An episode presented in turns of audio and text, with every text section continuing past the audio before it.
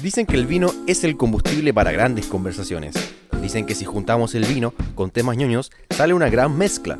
Pero, si se nos acaba el trago, tranquilos, aún queda vino. Camilo Arellano, Emilio Ramírez y Cristóbal Molina lo saben muy bien y nos traen los datos más interesantes sobre cine, series y música, al calor de un buen vino.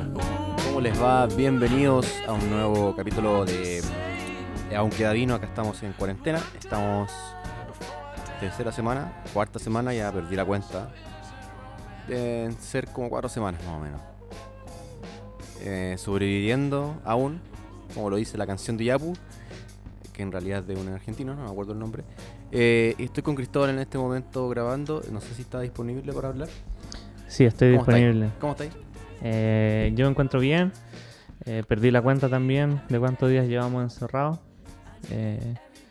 Han sido mucho que se me acaben las cosas para poder ir a comprar y poder salir un rato. Y, y nada, pues aquí estamos, que me, moví un poco porque parece que te estás escuchando desde acá. Pero, pero estamos bien. Con el Emilio estamos en una distancia que nos permita no contagiarnos. Eh, y estamos con dos micrófonos diferentes. Pero grabando aquí para ustedes. Buenas cabros, ¿cómo están? Eh, voy a partir al tiro con los datitos de, acá de Inglaterra, cómo está la situación, que no está muy buena al parecer, porque hoy día es miércoles 8 eh, de abril y el, las cifras de, contagiados son cercanas a los 60.000 personas, 60.000. Y de muertos ya se superó por poquito los 7.000. Así que igual son cifras bastante alarmantes, bien elevadas, pero igual es la situación general que se ha dado en los principales países o los países más grandes o famosos de, Europa. Bueno, ya sabemos el caso de Italia o de España, etcétera. Y el fin de semana el primer ministro de, Inglaterra, el, del Reino Unido en realidad, Boris Johnson, eh, bueno, el, domingo fue ingresado al hospital eh, Santo Tomás, Saint Thomas, no sé cómo le dicen, de, Londres, porque, eh, bueno, él ya estaba contagiado de, del virus, del coronavirus, pero su situación empezó a empeorar, así que lo llevaron al hospital por precaución y ya el lunes, el, empezó, en la tarde empezó a tener complicaciones, así que lo llevaron a la UCI y pasó la noche del lunes al martes ahí, también la noche del martes al miércoles eh, sigue ahí en la, UCI.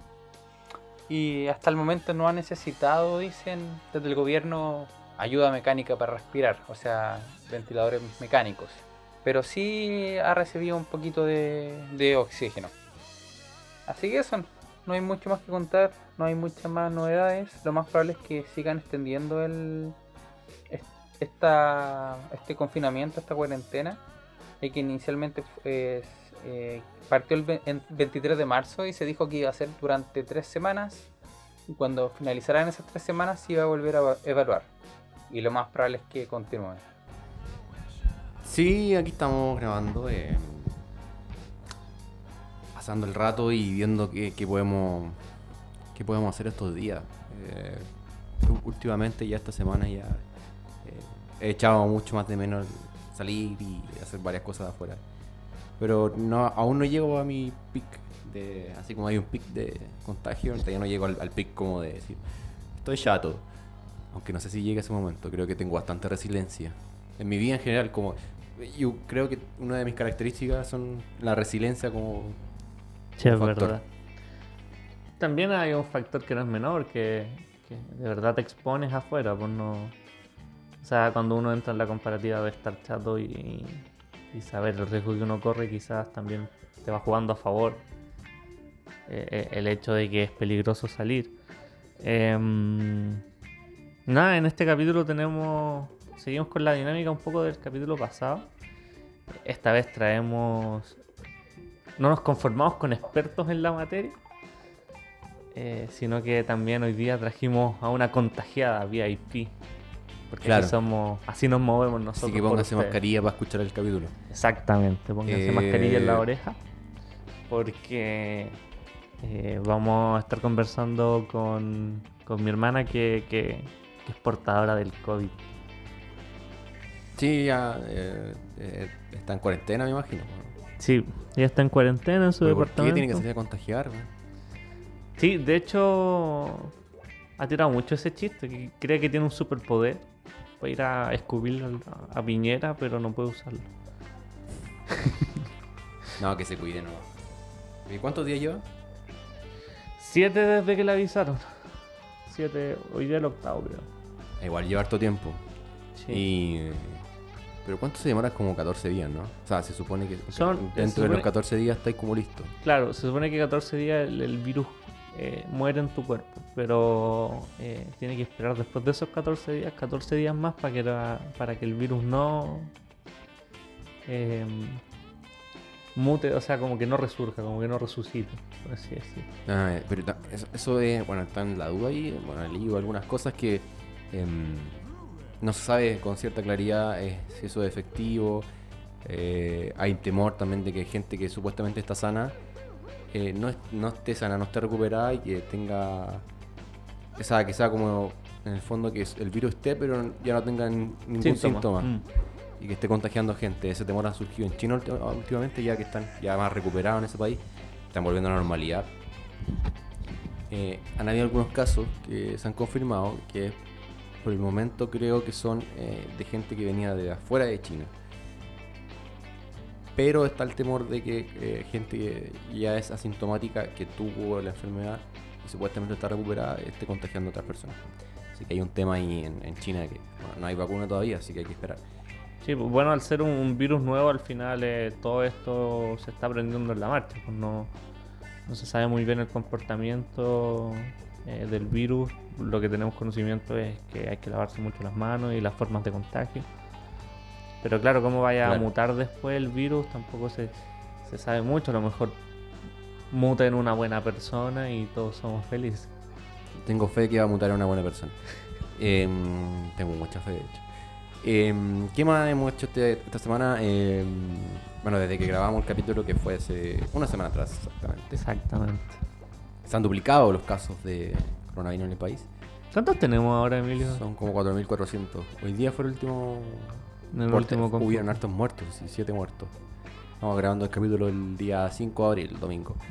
Eh, y 34 creo la lista de, fallecidos. Igual es harto. Y estamos a punto de entrar como a ese momento de, ya de pic, donde puede que los sistemas de salud se vean colapsados por la cantidad de, de enfermos y de muertos y de personas graves que hay. Así que hay que ver lo que va a pasar de aquí en adelante. Sí, yo creo que ahora más que nunca hay que cuidarse.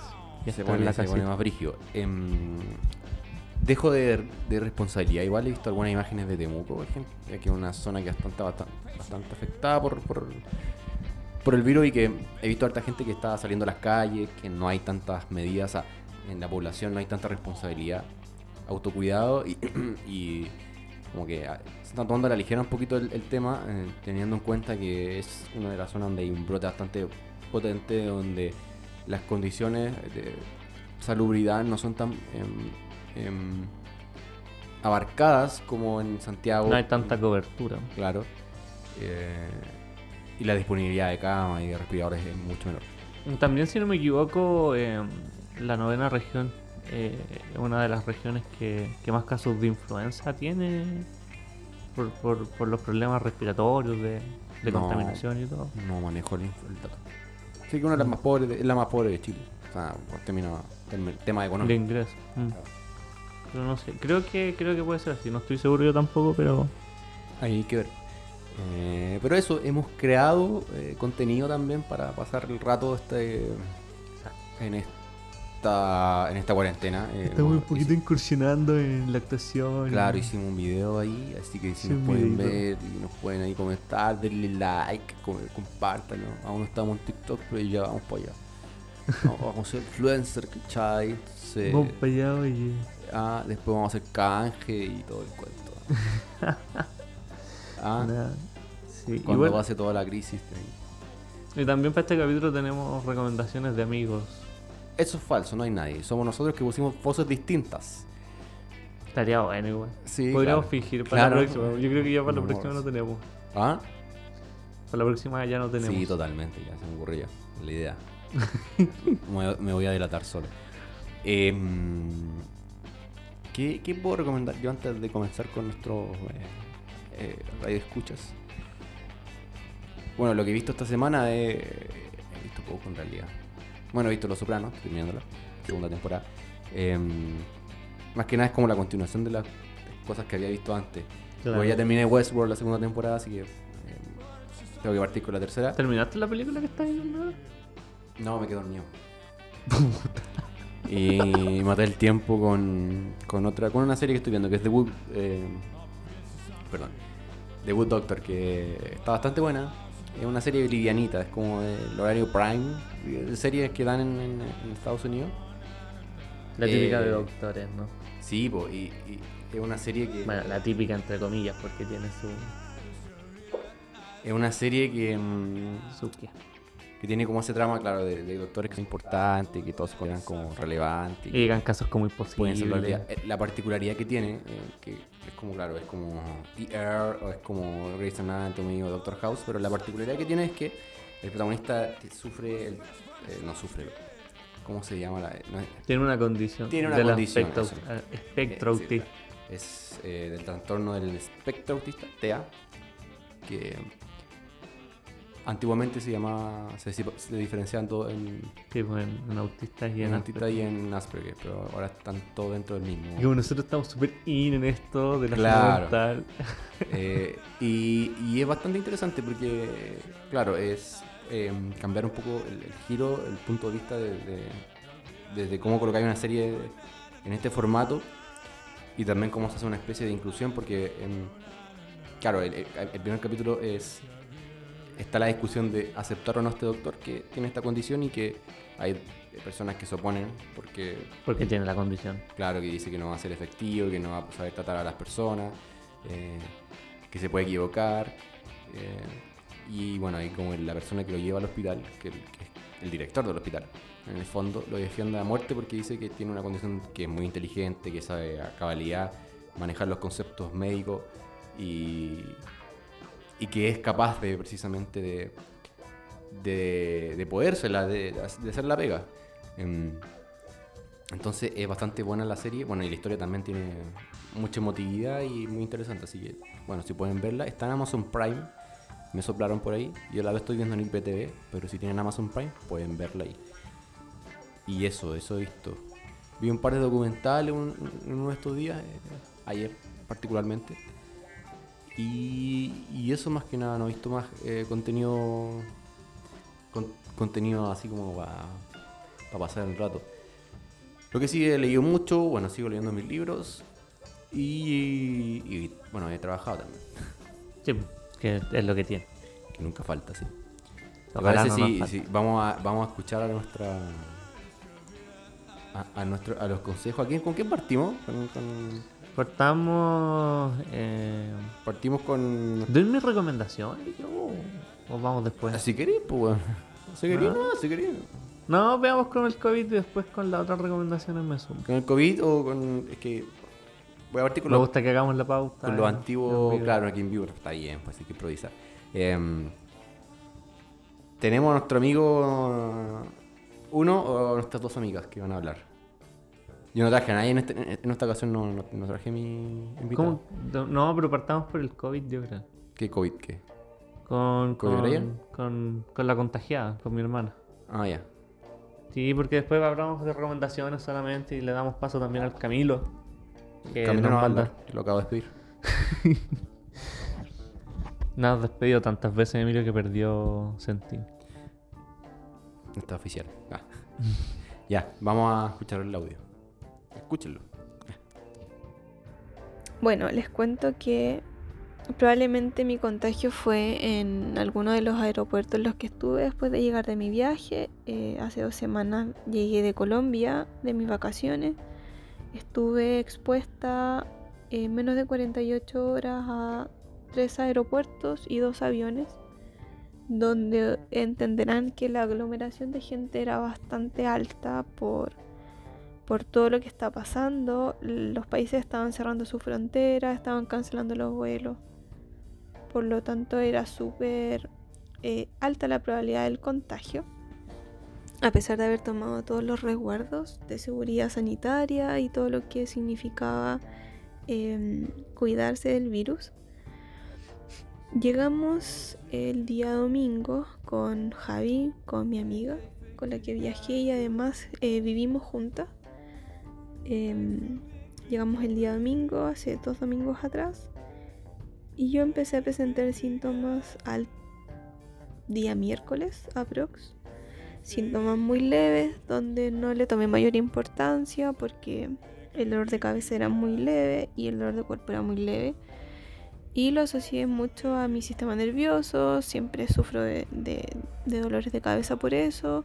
Y bueno, el, tema del dolor muscular lo asocié también a un, a un cansancio general y a estrés de, de todo lo que estaba pasando y cómo yo lo estaba asimilando físicamente. De todas maneras, nunca dejé de estar atenta a los síntomas porque sabía el riesgo eh, de haber estado expuesta a esos aeropuertos y todo el, tiempo que tuvimos que pasar eh, con mucha gente y todo. Pero eh, no me alarmé hasta el día viernes, donde se intensificó mucho dolor de cabeza, mucho dolor de cuerpo, apareció la tos seca y em, llamamos al servicio de salud de urgencia como por protocolo que teníamos que hacer.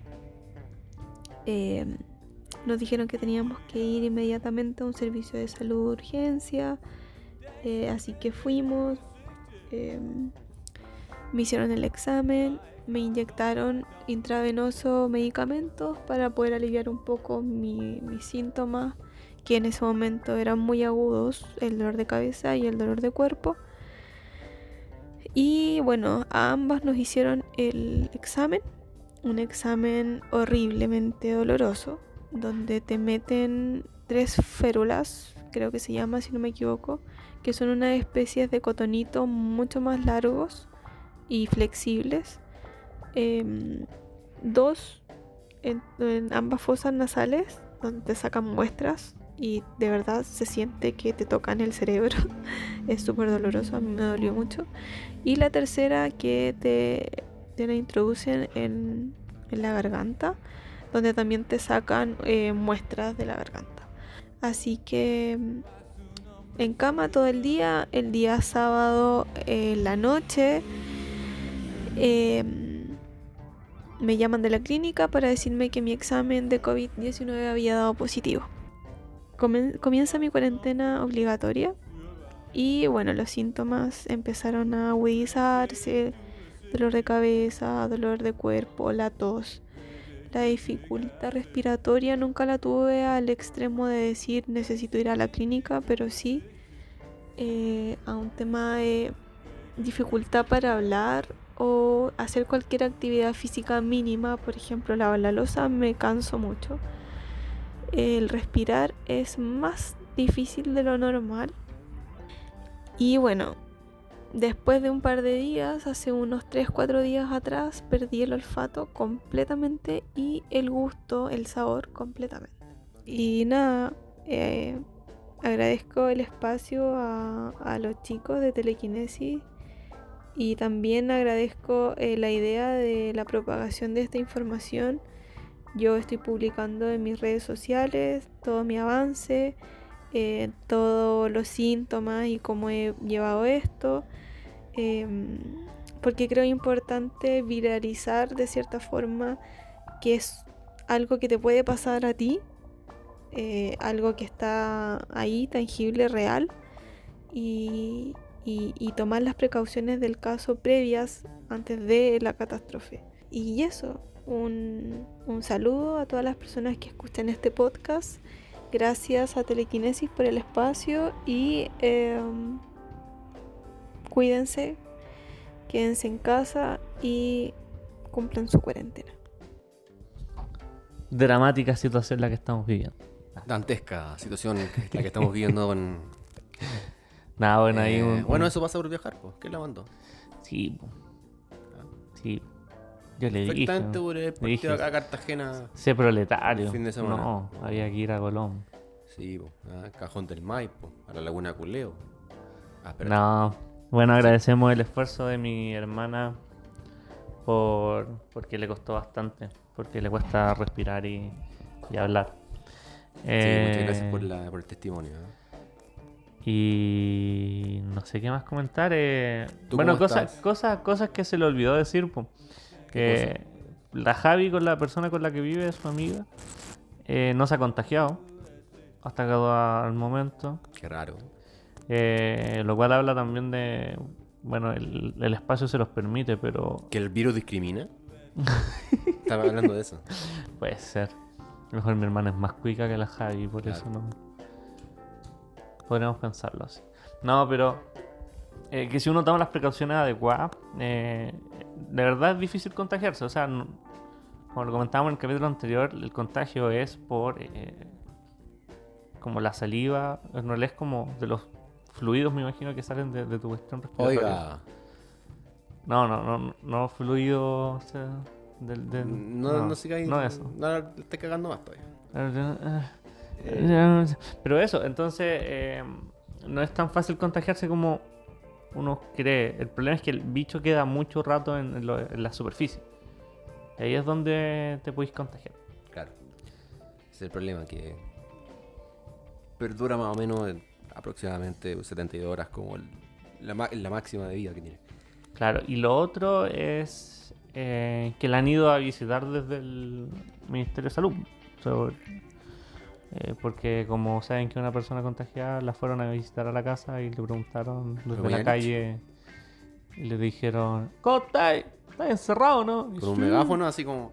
¿Cómo está? Sí. ¿Fue Mañalich? Eh, no, fue la vieja chica. No sé cómo se llama. ¿O la DASA? Te refería a la subsecretaria. No, a la Ceremi, ¿Rosollarse? parece. No, no, fue un personal de, de la Ceremi Salud, pero eh, igual lo están monitoreando, al menos con mi hermana fueron a verlo una vez. eh, a ver qué está haciendo la cuarentena. Eh, y eso, cosas que se olvidaron, ¿no? Que a mí me, han me ha- me ha comentado ella y que creo que son relevantes de comentar. Eh, nuevamente agradecerle por el testimonio y, y ojalá se recupere pronto. ¿no? Sí, ojalá. Bueno, invitémosla de todo esto. Después de... No, Ahora, no, ya. Pues. Para Va a tirarme llamar, una- lo va a pedir un Uber. Va a tirar una licencia y va a no trabajar. No, mentira. Eh, Para que nos venga a contagiar. para- Ah, claro. No, que no, que, que- que- De que estén los dos contagiados con, con cocina, weón. ¿Quién va a comprar las cosas? Estáis loco, weón. Em, no, que fome, no, que fome contagiarse en realidad. Pero yo tengo como ese dilema de qué va a pasar después si, claro, los recuperados van a estar recuperados, van a estar bacanes, fortalecidos, pero uno que no está contagiado, ¿cómo lo hace? Ah, eh, o sea, si, si se llega a contagiar, me, me refiero. No, Porque se supone que nos vamos a contagiar todos en algún modo. Es como un- una gripe, un resfriado. El tema es que, claro, tengamos como una. em, Un, un antibiótico, o sea, no sé. Un agente inmune que nos ayude a. a soportar el virus y eso aún no se inventa. Y bueno, nuestro cuerpo no está preparado para recibirlo, entonces. surgen esos temores. A mí me surge ese temor. Sí, Está bueno, como ese miedo también de, de, no sé, de contagiarme. la incertidumbre. El temor a la incertidumbre siempre es así. Sí, pero eso, bueno. Eh, sí, pues ojalá que se mejore. bueno, ya, yo me imagino que está mejor. Pronto. Sí, está, está bien ahora. Está mucho mejor. Está recuperando incluso el gusto. Que es algo que le, le pesaba mucho porque no puede comer con placer. The place. Claro, no solo come por llenarse. Claro, para tener como. que hacer el hambre. Claro. Pero es como un resfrío en el fondo. Sí, es como un resfrío, pero lo del cansancio lo encuentro muy brígido porque de verdad ella me comentaba que los primeros días eh, estaba viendo el teléfono y se quedaba dormida de la nada. O estaba viendo alguna serie y se quedaba dormida de la nada. Ya, eso igual, bueno, a mucha gente le pasa, pero. cuando no es normal. o cuando no te pasa nunca. eh, va a preocuparse. Y si te, bueno, te cansáis cuando estás hablando, igual es un tema. ¿no? De hecho, yo me, me- me recuerdo que los primeros días tiene que haber dormido onda de las 24 horas, unas 20, una cosa así, Mm. del día. Porque dormía toda la noche, se despertaba, comía, se quedaba dormida de nuevo, despertaba a las 3 de la tarde. ponte tú. Bueno, y, bueno, igual es relativo como le da a muchas personas, por eso depende también de cómo el cuerpo reciba el virus y la cantidad también eh, de virulencia que tiene. Eso igual me da risa, es como la palabra igual. Virulento. Virulencia, pero hay personas que están más expuestas al virus y que tienen una mayor cantidad de, eh, del virus en, su cuerpo y, claro, son más, eh, bueno, tienen más riesgo de morirse y también tienen más, son más expuestos a los síntomas. Hay gente que se contagia pero en una cantidad súper chica y el cuerpo quizás no recibe eso, no lo siente todo el cuento. Y en paralelo también hay gente que resiste más con su anticuerpo al virus, por lo tanto no tienen síntomas, eh, a diferencia, claro, de otras personas que sí tienen pequeños síntomas, otras que ya de, de, frentón eh, quedan graves. Eh, sí. Claro, son, son muchos los factores que van a incidir en eso. Pero bueno. Eso, que se recupere pronto nomás. Pues vamos con las recomendaciones de nuestro amigo. Tururú. ¿Qué amigo? Tururú, tu, tu, tu, tu. amigo? Ay, los voy a negar ahora. Que carretear tantas veces con él. Yo soy, soy misántropo, no me junto con nadie. No, mentira. de nuestros amigos, de nuestros queridos amigos de Telequinesis. De Telequinesis. ¿Queréis partir con tu hermana o queréis partir con otro? eh, Sí, para la voz conocida, partamos con, ella, que es lo que ha hecho con su COVID, las actividades que ha hecho con su COVID. Y después dos amiguitos más, que ahí lo estaremos nombrando después. Ya, dale. Bueno, y cómo he pasado esta cuarentena con, con este diagnóstico de virus positivo, eh, es bastante fome, les diré. No tengo muchas cosas que decir al respecto, pero enfocarme más que nada en los síntomas que son los que no me han permitido a lo mejor tener eh, como alguna actividad que hacer en esta cuarentena. Tengo que hacer ejercicio de respiración constantemente. Eh, me agota ver televisión, me agota el celular, eh, me duele la cabeza si leo, entonces como bastante fome me he dedicado sinceramente a, dormir eh, porque mi cuerpo no, no, responde a más. Entonces, mayormente en cama, ni siquiera chanchear mucho porque muchas ganas de comer no me dan, porque no tengo gusto ni olfato de nada. Entonces, como de verdad, si me tomo un jugo o tomo agua es lo mismo para mí en este momento. Em, gracias nuevamente por el espacio, a Telequinesis un saludo especial a Cristóbal, que es mi hermano. Em, espero este mensaje pueda llegar a muchas personas eh, y ojalá hacer las experiencias y testimonios de acuerdo a este virus porque de verdad no a todos les llega de la misma forma y, y entre más difusión tenemos de los síntomas y las experiencias de cada persona mayor se hace la información que podamos tener si es que en algún momento empiezan a sentir algún síntoma eh, que no necesariamente tiene que ser la fiebre.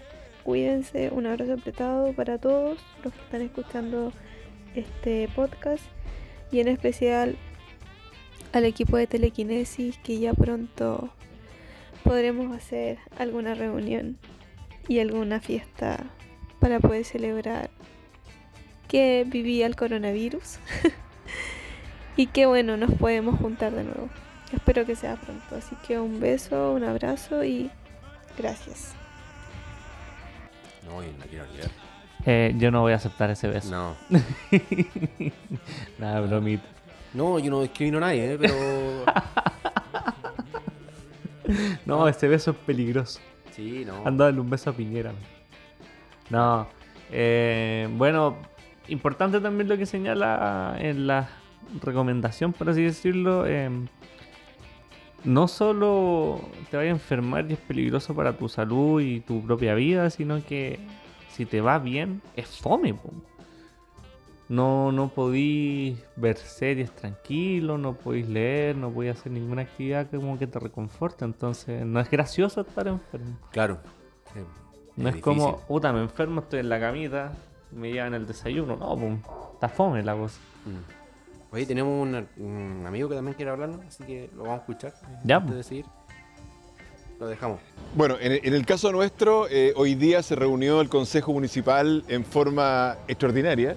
Eh, no sabía que era Joaquín Lavín. Eh, Nos persigue. Sí. Nos persigue nuevamente. Eh, Eh, no es mi amigo, ah, por si acaso. No sé, grabó un video con nosotros. Eh, yo llamé en delivery, no. nunca lo llamé a él. No, Aparte que no es alcalde de esta comuna donde estamos, así. claro, nosotros tenemos a Jado de alcalde, guiño. guiño. Sí, claro. Estaríamos. Sí, estaría bueno. Em, Tenemos a Jimán alcalde. nada, pues yo. ¿Te parece si voy con mi recomendación y después pasamos a la de. Dele nomás. Esta semana eh, vi. Estuve viendo Titans, que es la serie sobre el, el equipo de DC, ¿no? De DC Comics, Titans. o Democracia Titans, cristiana. Claro. eh, de la democracia cristiana. em, que está en Netflix, sus dos temporadas. Este año se supone que sale una tercera. Eh, y fue una serie muy conflictiva cuando se estrenaron los primeros como imágenes del set y, y cómo iban a verse los personajes y como la típica discusión, ¿no? De cuando el, el personaje es blanco y contratan a una persona afroamericana. Eh, ¿Quién? ¿Linterna verde? no, no, Starfire. Que ella en realidad es naranja en, en- en la versión original y, y contrataron a, una actriz es- es afroamericana. Donald Trump. en Claro. Y Donald Trump no estaba disponible para porque estaba de presidente, entonces... No, pero a mí me parecen un poco ridículas esas críticas de... De loco, veamos primero la actuación y, después vemos qué onda. Si tampoco es como que eh, las cosas estén tan apegadas a, a lo que tiene que ser. O sea, alguien lo imaginó blanco en algún momento, pero a lo mejor puede ser una persona afroamericana, una persona asiática que queda mejor. ¿Cachai? Eh, así que yo creo que hay que desligarse un poco de esas críticas. En lo particular, yo creo que es una serie súper bien hecha. Eh, está muy entretenida, tiene... No la eh, vean. es bastante. A mí me, eh, tiene un, factor de, de- de tenebroso bastante curioso. Eh, mucha acción y, y violencia. Está súper entretenida. La recomiendo harto. Por sobre las críticas que se salieron al principio. Uh, Y el fin de semana. ¿Cuántos yumbitos le das? De una escala de. ¿Cuántos yumbitos? Eh, de uno. Le doy la no, trompa. de cinco, ya de cinco, hablando en serio. No, le doy tres y medio yumbitos. Sí. Oh, no es tan bueno entonces. Pues Está sobre el- la mitad, pues, como un 60%. eso. Ya, eh, o más. Sí, se ve 70. Voy a atreverte a ver el primer capítulo. Sí, es que es una serie un poco más lenta, yo creo, y también es una serie para fanáticos de, de los cómics. O sea, si no les gustan tanto los superhéroes, a lo mejor es una serie que no la recomiendo. Sí.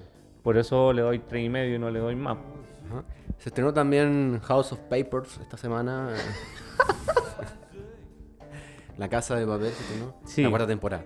Sí, yo. Que dicen por ahí la que, vi. en- o sea, que ya no es tan bacán como las primeras temporadas. Que se- que es- yo no he visto la de la casa de papel, no soy fanático mucho de la serie española. De, Coño. Coño. joder.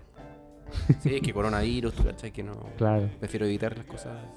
No, yo, yo he visto todas las temporadas, eh, la vi en su boom, en su momento, pero yo creo que el factor que, que perdió es el, de. El, el de novedoso. Porque era una serie que, si bien la temática de, de robar bancos es algo que hemos visto en el cine y en las series mucho tiempo, esto tenía algo novedoso, algo fresco. Eh, sus personajes eran in- dinámicos, estaban bien construidos. Eh, y yo creo que los personajes que introdujeron en la tercera y en la cuarta temporada ahora eh, no son tan novedosos, no son tan. no entretienen tanto, no son tan rupturistas, por así decirlo. Entonces es un poco repetir lo que la fórmula que habían tenido pues, de, de la primera y segunda temporada, que en verdad es una pura temporada lineal en España y que Netflix la compró y la dividió en dos. Pero em, nada, yo vi la cuarta temporada.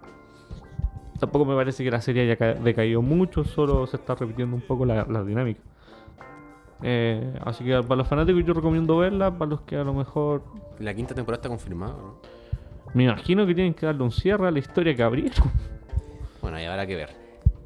A los fanáticos de la, de la casa de papel que igual la ha pegado harto acá en Sudamérica, en, en Hispanoamérica. Sí, y lo otro es que terminé The Good Place, que fue una serie que recomendé la semana pasada y al final me gustó mucho, así que la, ¿Lloraste? la re recomiendo. Eh, en algún punto yo creo que me salió alguna lagrimilla, Muy bien. así que eso. ¿Y qué más? Bueno, mm, no he visto nada más. No, bueno, Los Sopranos que estamos viendo, que ya lo mencionaste tú, pues, está, está bien entretenida la serie. De películas no he visto nada. De películas no, yo tampoco. Tengo ganas de ver Ready Player One, sí. La No la película he visto. de... mm, ¿Sabes de Steven- No, no, de Spielberg. sí. Creo que la produce, no creo que no es el director, No, el director. pero la produce es, es- Spielbergo. Claro. No fue tan buena, o sea, no tuvo tanta recepción. No, es que no- yo no la he visto. Eh, Sí, es que los del Flinkers la recomendó. En realidad Hermes la recomendó y yo quiero verla por- porque me gustan sus recomendaciones. Yo tengo el, el- Hace un buen tiempo hizo como res- una- algunos eh, esas como datos curiosos de la película. Eh, toma muchas referencias de los, Sí, de los 80. y tiene un montón de licencias que compraron para para los personajes que utilizaron. La... Sí, sí, no, sí. Yo creo que igual es entretenido para verla, así como un domingo. Sí, no, no, tampoco creo que sea. A todo esto, que se me había olvidado. La obra de arte. Que hay un actor que no sigue de la Casa de Papel, un actor como un secundario de la Casa de Papel. Bastante curioso. No me acuerdo cómo se llama el nombre. Siempre aparece acá en nuestra red social. Lo vamos a buscar. Por mientras rellena. Cuéntate un chiste. Dale. Bueno, había una. mira, había un chileno, un boliviano, un argentino. Es que están esos chistes de noventeros así como. Como de Sandy. ¿no? Claro, como. Longangon no. Claro. el, el- no, aquí en cuarto. Y las suegras, pues. ¿ah? El gallego, los gallegos. Güey. Los gallegos. Las suegras son tan, tan nefastas. po. Ese de Dino Gordillo. Sí, Puta, ya no weón. sé, no lo voy a encontrar, pero. Ya bueno, pero ahí queda pendiente. Oye, vi el video que me dijiste la semana pasada. ¿Qué video? El del cabro chico de, del- Ah, pero te lo mostré yo, pues. Sí, po, pero lo vi, po. Ah, El de Liniers. El de Liniers. Sí. Era, Que una Era, un no poco supieras- un, un niño poeta No, argentino. no supieras quién es Liniers. Puta, a veces pasa. A veces pasa. Te me caíste. Sí. Oye, escuchemos las recomendaciones de nuestro amigo. Vamos con la vamos a comenzar recomendación de nuestro amigo. Un amigo que es eh, cineasta, Cineasta. Cineasta. Director de cine. Escritor. escritor también, sí. ¿Qué más hace? ¿Qué, qué otro oficio Actuó. tiene? Actor. Actor. ¿Qué más? Que es lo que más le apasiona, según nos- nosotros sabemos. ¿Según quién? Según nosotros sabemos, es lo que más le gusta. ¿En serio? Sí, actuar le gusta mucho. Ah, mira tú, ah, qué interesante. Entonces, no, no- no tenía idea de ese dato curioso. Pensé que le gustaba más como escribir o, o dirigir. Me imagino que, eh, sé que el cine le gusta mucho, de hecho, pero, Eh, pero hasta donde yo sé le ¿Lo gusta presentábamos con nombre de apellido o dejamos que se presente el mismo que también se presentó en, en el audio? Entonces, Eh, que se presente él. ya. Hola amigos del podcast, eh, en especial a Cristóbal Molina y el joven Emilio, alias Peter Parker.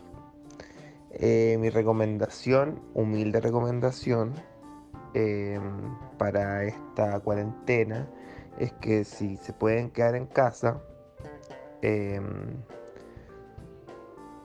compartan con sus seres queridos si viven con ellos y si no, y si están en, en absoluta soledad, eh, poder ver alguna serie. Hay una en particular que a mí me gusta mucho que se llama Elite o Elite, una serie española muy recomendada, en Netflix, para los que tengan Netflix. Em, y para los que tienen Amazon Prime, eh, hay una serie que a mí me gusta mucho, que es antigua, pero como está Amazon Prime llegando a Chile hace poco, se puede tener acceso a ella, que se llama Transparent. Muy buena serie. Em, eso, pero por, los, por sobre todo ocupar este, este tiempo para, para reflexión, después del home office, reflexión, em, para hacer cucharita solo, con la almohada, em, de reflexión. Eso. Eh, me- mi nombre es Sebastián Badilla y soy amigo de los cabros de este podcast. Increíble podcast. El único podcast que yo escucho. Increíble, ¿ah? Increíble No hay más competencia. ¿Qué, qué eso de.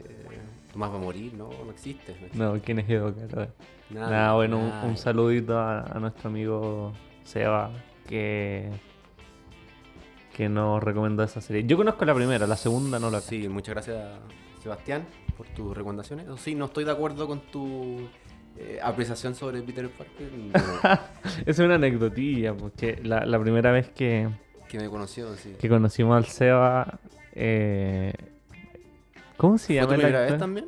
Sí, pues la primera Ah, vez que lo veía. Pensé que lo habías con- no, lo conocía de antes. Yo no sé contar tanto de cómo lo conocimos, pero, pero cuando te conoció a ti te dijo que te parecía al primer Peter Parker, a Tobey Maguire. Y bueno, ahí ustedes va- de. va- podríamos hacer una imagen comparativa. de parecerme a Danny DeVito que. Pero sí, así que Palseba quedó como, como Peter Parker el Emilio. Sí. Eh, nada, pues un saludo Palseba. eh, gracias por las recomendaciones. Yo conozco Elite, yo la he visto. Elite, como le dicen los españoles. Claro, Como le dicen Homer, Homero. Homer. Homer. Claro, Elite eh, es una serie de uno de un colegio muy muy cuico, muy muy cuico, eh, es bien conocida. Yo creo que es una serie que se ve más de lo que la gente dice verla. Es como una serie que como que te da un poquito de pudor decir que, que- que la ves, porque es bien adolescente. Yo la vi y, en verdad me entretiene. Eh, es una serie livianita, con dramas de adolescentes, que igual eso tiene su, su sazón, encuentro yo. Claro, como esa. Mundo teenager, así como algo Claro. similar a Sex Education. Yo no, no he visto de. Sí, un poco de Sex Education. eh, es, es más extraño en el sentido de que Sex Education es muy británico. Ah, claro, no, me Se nota mucho a la mano como de la eso. ambientación como. Claro. Súper Un- como teenager. Parecido también a, a 13 Reasons Why, con cuestiones menos dramáticas. 16.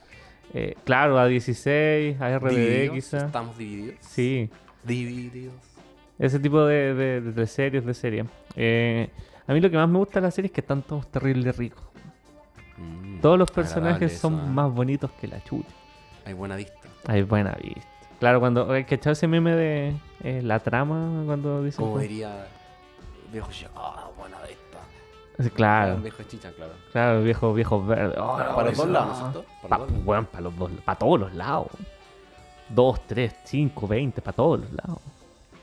Estarás. Así que eso, pero la segunda yo no la conozco de nada. No sé si tú tienes algo que Eh, decir. no, yo tampoco lo conozco. Transparent, que estaba leyendo acá, son. Ya lleva cuatro temporadas al aire. eh, al aire, sí. Es una comedia, según Google. Eh, Mort. Pifer. Chuch. Pifer. Piferman. ya, ya, no, ya, ahí partimos mal, weón, ya. Pifferman. Es un profesor universitario recién jubilado que decide reunir a sus tres hijos para contarles que siempre se ha sentido como una mujer y que a partir de ahora vivirá como tal. Cada uno de ellos tratará de asimilar la noticia eh, a su manera. Eh, De partida ya el, el- como el- Tiene un buen enunciado. sí, no, eh, eh, ¿cómo se llama esta? Sinopsis. No, no, es que no es sinopsis, eso se llama. Hoy se me olvidó el nombre, weón. Ya, después volvemos con eso. que, que es un parrafito que te explica como la, la película. Claro, la serie, la o el audiovisual en La presentación, tres, tres pongamos. líneas, weón, listo. Claro. Ya, me lo enseñaron cuando estudiaba, pero ya se me olvidó. Así es la Eh, wea, así estamos desaprendiendo cosas. Claro. Entró bastante bien con esa descripción, así que no muy bien. O sea, interesante, está como decía en Amazon Prime, la pueden ver. Y Como si no, véanla por ahí. De ese- piratilla. claro, decía que era un poquito más antigua porque este es del 2014 y Amazon ya llegó hace poquito acá está Chile, entonces Mm, por eso lo dice. bacán. Bueno, eso por las recomendaciones del, del Seba, nuestro amigo, y saludines para él, agradecerle. Y, y vamos con nuestra queridísima amiga también. Eh, ella no se presentó. ¿o sí? No. No sé, no- yo no he escuchado su audio, ah, por si acaso. Uh, lo vas a escuchar por primera vez. Sí, pues por eso. ¿Se Eh, presentó? ¿Tú lo escuchas? sí, sí, la escuché. Pero no me acuerdo si se presentó. Bueno, pero ella es la, la Easy, una amiga de nosotros. si no, el arte de la, de la edición, de la postproducción va a hacer ahí, calzar los audios y va a decir, ah, este era el primero. Ah, Si sí. escuchamos mal, porque... claro. Sí, obvio. Bueno, pues en verdad lo mismo porque habla de, de- de dos películas diferentes. No ha pasado, que, claro, que te pasó el capítulo anterior que a veces poníamos un audio que no tenía que ver con lo que estábamos hablando y bueno, ahí la, la magia de la edición, usted sabe que Sí, la magia. La magia de Don Emilio. Claro. Pero démosle. eh, las recomendaciones de Lacey. Hola chicos, Eh, ya les vengo a recomendar dos películas eh, súper distintas entre sí, pero creo que son como esas películas que te agarran y no podéis dejar de verlas, así que son ideales libros para cuarentena. Eh, la primera es La Odisea de los Giles, que es una película de, del año pasado que actúa Garín, una película argentina. Eh, y se trata de un grupo de vecinos que había depositado en un banco una suma de dinero importante eh, porque habían juntado un fondo común para reactivar una cooperativa en un banco. Entonces se ponen de acuerdo, se organizan y depositan esa plata. Y sucede que justo cuando tenían la plata en el banco vino el corralito del 2001 y eh, la gente del banco con el gerente, una cosa unos buenos que trabajaban en el banco eh, se robaron la plata, estafaron como a muchas personas porque ellos tenían como información privilegiada con respecto a todo este asunto. Entonces se arrancan con la plata y el fondo de la película se trata de cómo los vecinos se organizan como para recuperar lo que les robaron.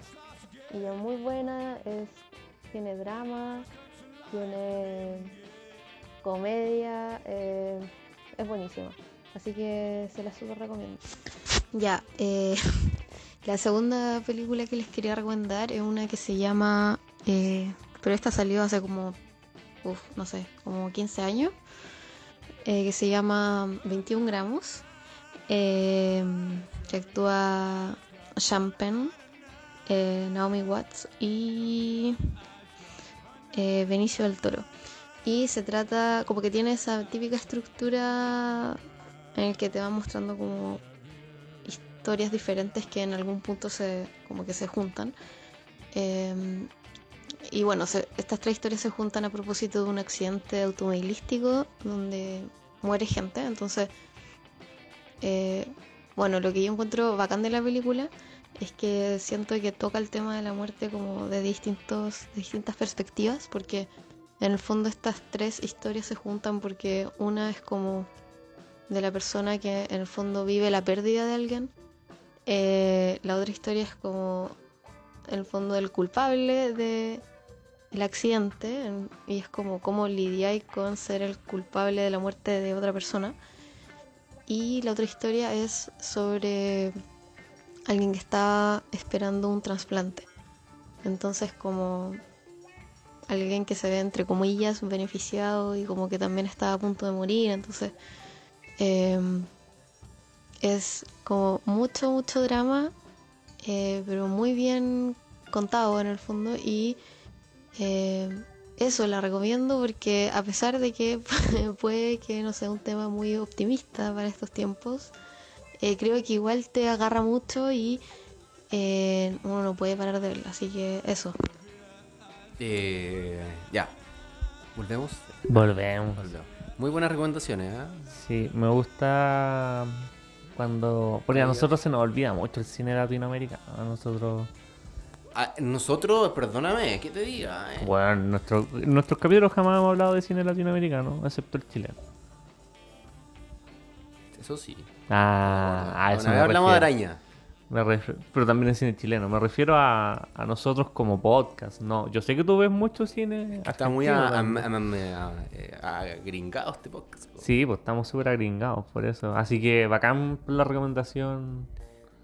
Una La película diferente, sí. argentina, sí. La primera se estrenó el año pasado, la Odisea de los Giles. Es bastante buena. Yo que la quería Con el ver- tío Garín. Darín, clásico. Darín, perdón. me, me- me confundí con Cristian.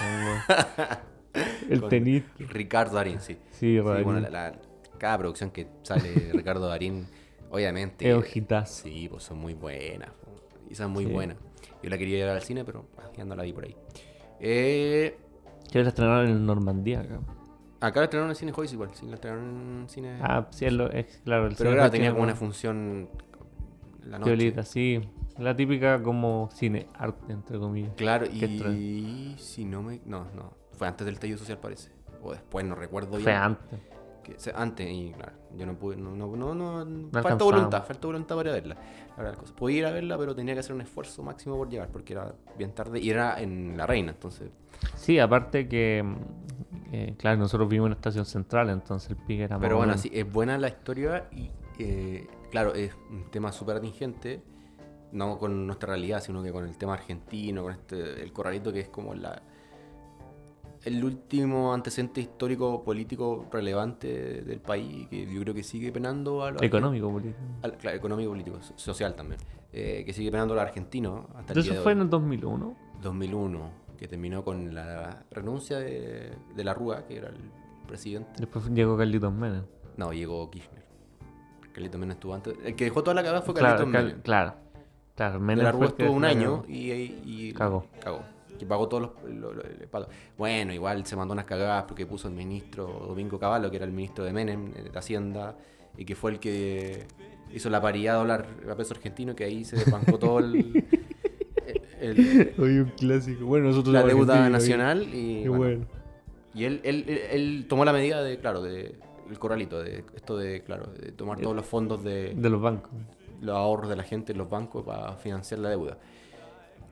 Y que quedara la cagada, obviamente. Sí, no, yo me acuerdo de esa imagen, era muy chico, pero me acuerdo de los argentinos buscando comida en la basura. Claro, no, sí, hay, bueno, hay Fue, fue duro. Terrible. saqueo de, de- de todo. Hay, hay, hay, hay- hay cosas muy, muy interesantes de- del cine que se asocian a eso. Y esta película eh, también trae un poquito de eso. Es muy buena. Y aparte que es una mirada distinta, porque no es una mirada de Buenos Aires en sí. Como es una cuestión que pasa en el campo, en el agro. Mm. eh, otra realidad también. Sale un poquito de laburo en Argentina. Sí, pues, ¿no? Y lo, lo interesante también que. Bueno, que está Darín, que yo creo que como. Yo creo que el referente. ¿Cuál, cuál será el símil de Darín acá? Castro. Sí, yo diría que sí. Que Alfredo Castro más que nada. Mm. Pero. Yo creo que, que Darín es como.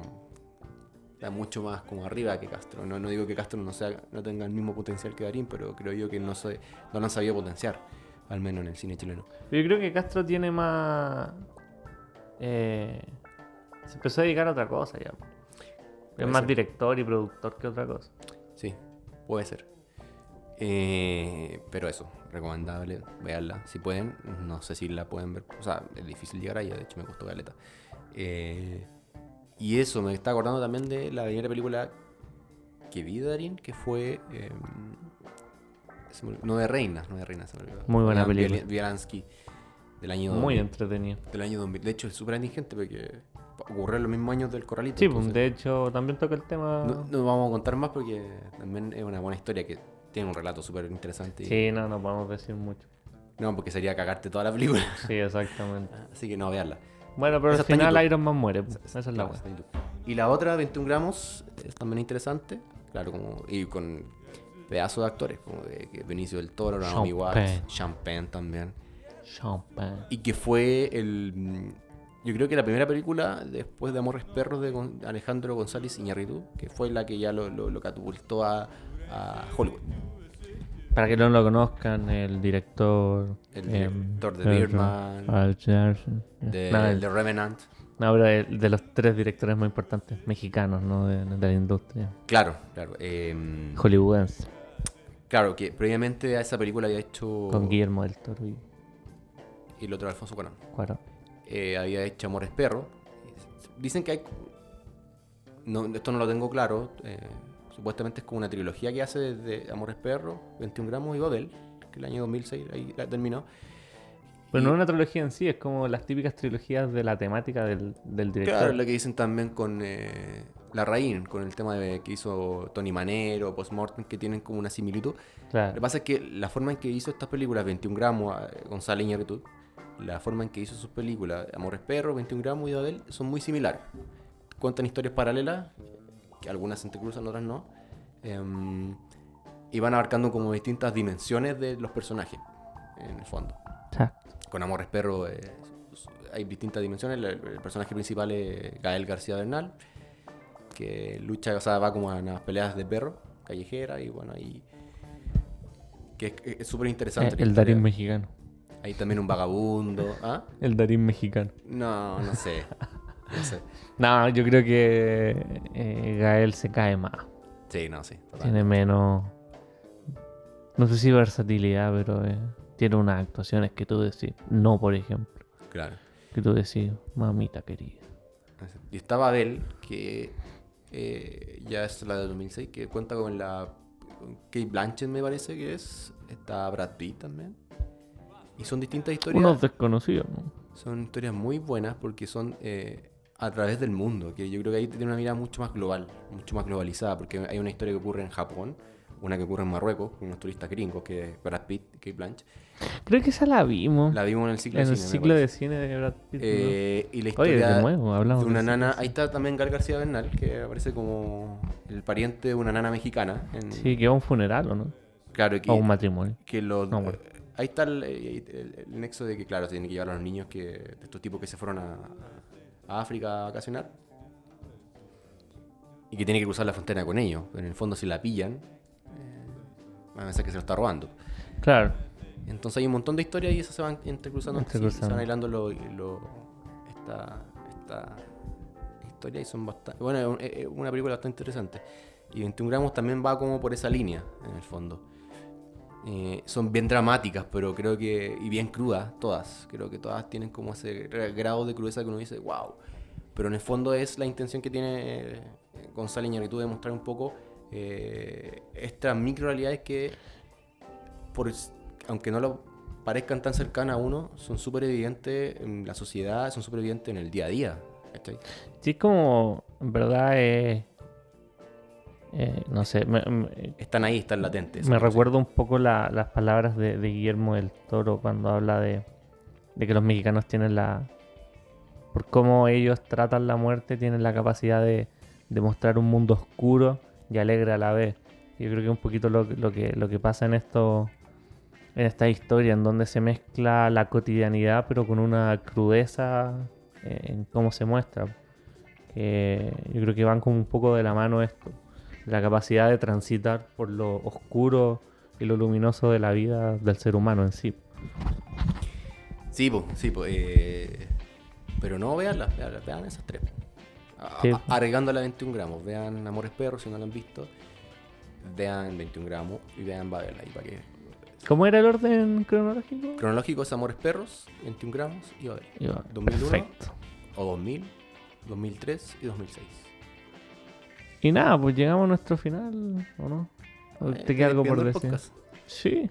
¿Y qué pasa con el Camilo? ¿Camilo estás por ahí? Sobre temáticas ya un poco más, más divertidas eh, de recreación. ¿Qué es lo que he visto últimamente durante mi, mi encierro? Bueno, todo esto no he estado todo el rato encerrado aquí como en una pieza. Afortunadamente, ya lo había mencionado en, en el capítulo pasado, en Inglaterra se permite que las personas salgan una vez al día a hacer ejercicio, a caminar. Y también en la casa en la que estoy viviendo, eh, que es la de los tíos de mi polola, tienen un patio igual grande, entonces hay harta madera que cortar, harta leña, así que he tenido harto trabajo que hacer. No estaba aquí echado en la cama, eh, engordando nomás. Eh, eso, bueno, ya había comentado sobre una película de terror o de suspenso, eh, A Quiet Place, que fue la del otro programa. Y después vi otra que, que igual es como, o sea, no sé si de terror, pero bueno, pongámoslo que sí. Eh, que se llama La Invitación. La Invitación yo la vi en Netflix. No sé si estará también en el Netflix de allá porque a veces no comparten las mismas películas, siempre hay cosas diferentes. Bueno, ¿y de qué se trata esta película? ¿De qué se trata la invitación? Justamente es una invitación. El protagonista, llamado Will, recibe junto a su pareja una carta, media formal, invitándolos a una junta en la casa de unos viejos amigos. Lo raro es que la pareja que está invitando al resto, la mujer, es la ex esposa de, de Will, el protagonista. Y por razones medias trágicas que se va explicando en la, la trama, ellos se separaron y cada uno por su lado. O sea, Will encontró otra, otra mujer y ella encontró a este tipo con el cual quiere hacer esta reunión. Lo más raro es que su ex mujer estuvo desaparecida como por dos años con su actual pareja. Nadie sabía de ellos. Desaparecieron. Bueno, y finalmente cuando llegan a la casa, la mayoría de las personas que estaban ahí se da cuenta de que los dueños de la casa estaban actuando medio raro. Tenían actitudes media extrañas, parecían drogados, lo que hace dudar al resto de los personajes y sobre todo al protagonista. Y lo que se revela, que no es un spoiler porque igual en la, la trama de la peli para que la vean, es que ellos dos, quienes desaparecieron, estuvieron dos años en México y se unieron a un culto. O mejor dicho, a una secta. Lo que hace, no sé si tambalear, pero a, a cambiar la percepción de las personas que tenían frente a ellos eh, por diversas situaciones. El, el, clima poco a poco se, se empieza a volver más tenso dentro de esa casa y algunos, sobre todo el protagonista, se empieza a volver en realidad un poco paranoico, ya que cree de que esto que está pasando no fue planeado con buenas intenciones. Además, como él vivió en esa casa, ya que es su ex casa, empieza a fijarse en pequeños detalles que antes no estaban y que le dan indicios de que algo podría pasar.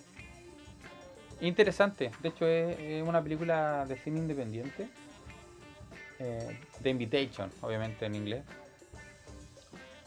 pero pasa todo en una casa, en una casa bien bonita, como bien cuica, parece. E innova también, porque hay cosas que uno piensa que va a pasar, como pasa siempre en el cine, pero no, aquí se la juegan por otras cosas, y no es el protagonista el que hace esto, sino que hace otra persona esto, y como que ahí van jugando. Pero bueno, me tiene no quiero entrar mucho en detalles, pero la primera hora del como que no pasa nada, entonces uno cree que te están estafando, que no es una película de terror. Pero después empieza a ponerse un poquito más, más turbio, por así decirlo. Así que para que la busquen, The, Invitation o La Invitación. Creo que es del 2015, parece, por ahí. Eso es lo que estuve viendo. Camilo, ¿vamos a ir en Londres atrapado? Sí, está medio encerrado, que fome en la época en la que se fue a Londres. O sea, menos mal, se, se, pudo ir, pero. Sí, pero le tocó mala fecha. Le tocó mala fecha porque, claro. Eh, Nada, tener mucha chance de conocer, sí. Pero bueno. Ya sí, ahí de Londres puedes conocer. bueno, desde Inglaterra. salir a, a, Francia, que está más o menos cerca. A España, me imagino. Claro, todas. Y también la misma isla. Sí, sí que tiene lo suyo que es súper interesante. Bueno, pero ya. No va a poder conocer. Esperemos, esperemos que pueda hacerlo. Tiene hasta junio ya, así que. Ojalá, que... ojalá todo vaya mejorando. Palabras al cierre, Emilio. Palabras al cierre. Yo daría una recomendación de película y la vamos a tirar al azar. La voy a tirar al azar para que ustedes la vean. Es una de mis, perdón. Es una de mis películas favoritas del cine chileno. Se llama Caliche Sangriento, para que ustedes la vean, la busquen. Eh, me parece que solamente está en YouTube, una calidad pésima, pero si están dispuestos a verla, veanla. Es de eh, Elvio Soto, el papá de Ricardo Soto, el periodista. Es del 68 la película. Eh, ganó. Ah, pero se estrenó recién. Claro. Ganó hartos premios a nivel internacional. En Chile, en su época, fue censurada, no fue estrenada por el.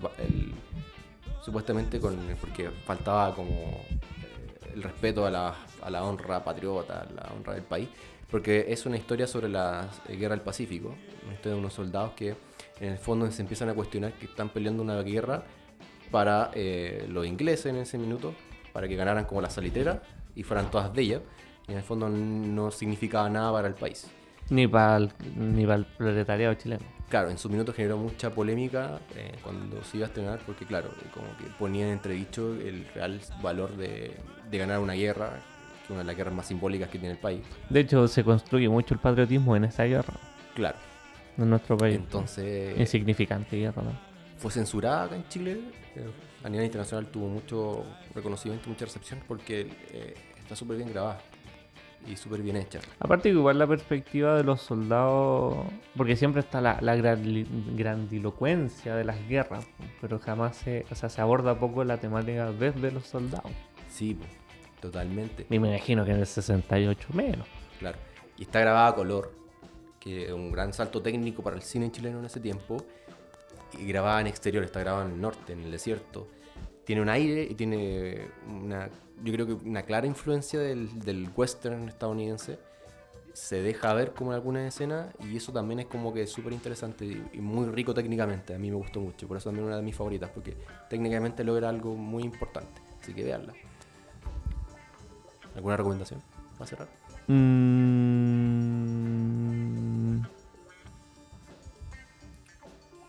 Ya vos, que estés bien. ya, pues que estoy bien. No, estoy retomando la lectura de un libro. ¿Qué se llama? Eh, se me olvidó. el nombre. ¿Cuál de Pilar Soto? Oh, Fundación. Fundación de, de Asimov. Que es un libro de ciencia ficción, futurista, eh, de una sociedad eh, como interplanetaria de la humanidad. Eh, está muy entretenido, lo recomiendo caleta. Me gusta mucho la ciencia ficción en los libros, así que. Y. Y, y nada, eso. Voy a recomendar hoy día. Va a cerrar. Está bueno, está bueno. Lanza por año, si quieren, también, por ahí. Eso. Bueno, ahí vamos a dar recomendaciones. Es un programa de libro. ya. Ya, pues. Los dejamos con Camilo para que cierre. Sí, claro. Hola, soy Camilo. Qué mala Una weá muy penca. Eso, que estén bien, nos vemos. Chao.